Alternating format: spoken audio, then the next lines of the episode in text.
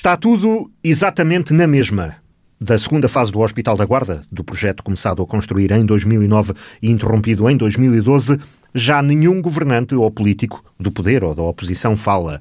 A grande obra que passaria pela construção de um bloco novo, o único que está feito, e pela requalificação integral dos edifícios das décadas de 90 e 50, tendo esta parte ainda sido consignada por quase 40 milhões de euros com estaleiro montado, é agora para a quase totalidade dos agentes públicos com responsabilidade no processo, administração da Unidade Local de Saúde incluída, uma vaga peça da história desconhecida.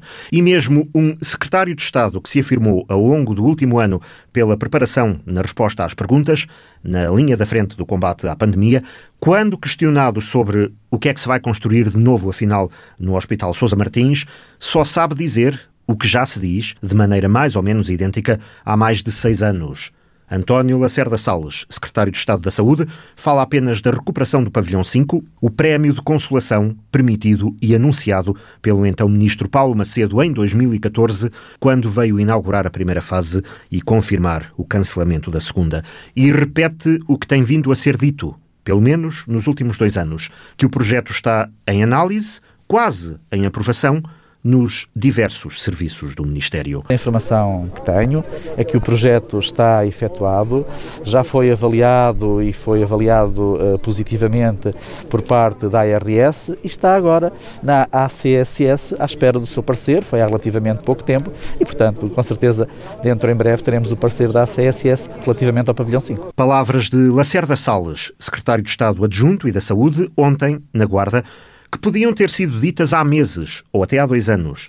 A bazuca dos fundos europeus está a ser engatilhada, o plano de recuperação e resiliência está em discussão, mas tudo o que o Hospital Sousa Martins pode para já ambicionar é o mesmo que já foi concedido ainda na crise anterior e agora confirmado nesta: uma remodelação do Pavilhão 5, para a qual o projeto, que começou a ser feito em 2016, ainda está em apreciação.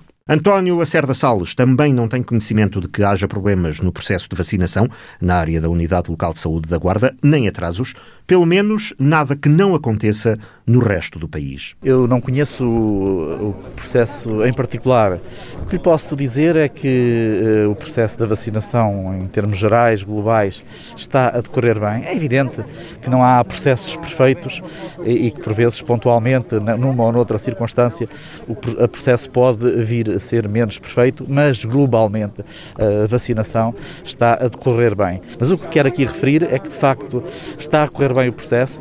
Temos mais de 900 mil pessoas uh, vacinadas, uh, cerca de 600 mil, uh, um pouco mais talvez, com primeiras doses e cerca de 250 a 300 mil com duas doses já efetuadas. Isto é que é relevante e dizendo também que estamos acima da média europeia com uh, eh, 9,2 doses por 100 pessoas, sendo como sabem, a média europeia é de 7,6 doses por 100 pessoas. E, portanto, estamos acima dessa média, o processo está a decorrer bem. Mais do que resposta a questões de pormenor, Lacerda Salles quis deixar aos profissionais de saúde da Guarda garantias gerais quanto a problemas de fundo. A minha preocupação, se me permite, é estar ao lado dos profissionais de saúde. Eu sou profissional de saúde e, com muito orgulho, os profissionais de saúde estiveram sempre na linha da frente.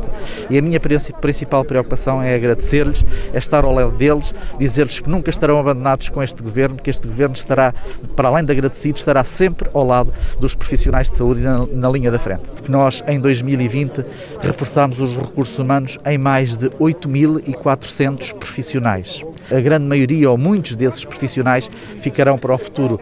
Já fizemos mais de 1.300 conversões de contratos, eh, de contratos que estavam a termo resolutivo certo para contratos sem termo. Garantidamente que essa reforma, que é uma reforma grande na área dos recursos humanos e é uma reforma conjuntural, e eu digo conjuntural porque foi em função, obviamente, de uma conjuntura, é uma, é uma reforma que ficará para o futuro e que com certeza poderá e deverá ser uma reforma estrutural, porque esses recursos recursos humanos com certeza que serão necessários e continuarão no futuro. Não há é forma de obrigar os médicos a virem para o interior. Nós abrimos os concursos, abrimos uh, muitas vagas, querem concursos de primeira, querem concursos de segunda época. Tivemos o cuidado de abrir muitas vagas para o interior. Sabemos que há dificuldade de captação e fixação, nomeadamente de médicos no interior. Estabelecemos vagas carenciadas, mais vagas carenciadas, como sabem, têm um acréscimo remuneratório e de outras condições nas vagas carenciadas. Vamos também continuar a fazer esse reforço em termos de vagas carenciadas e, portanto, garantidamente que estas zonas do interior serão um foco de atenção muito grande nos próximos concursos que vamos fazer. O Governo acredita que os incentivos à fixação no interior vão acabar por resultar.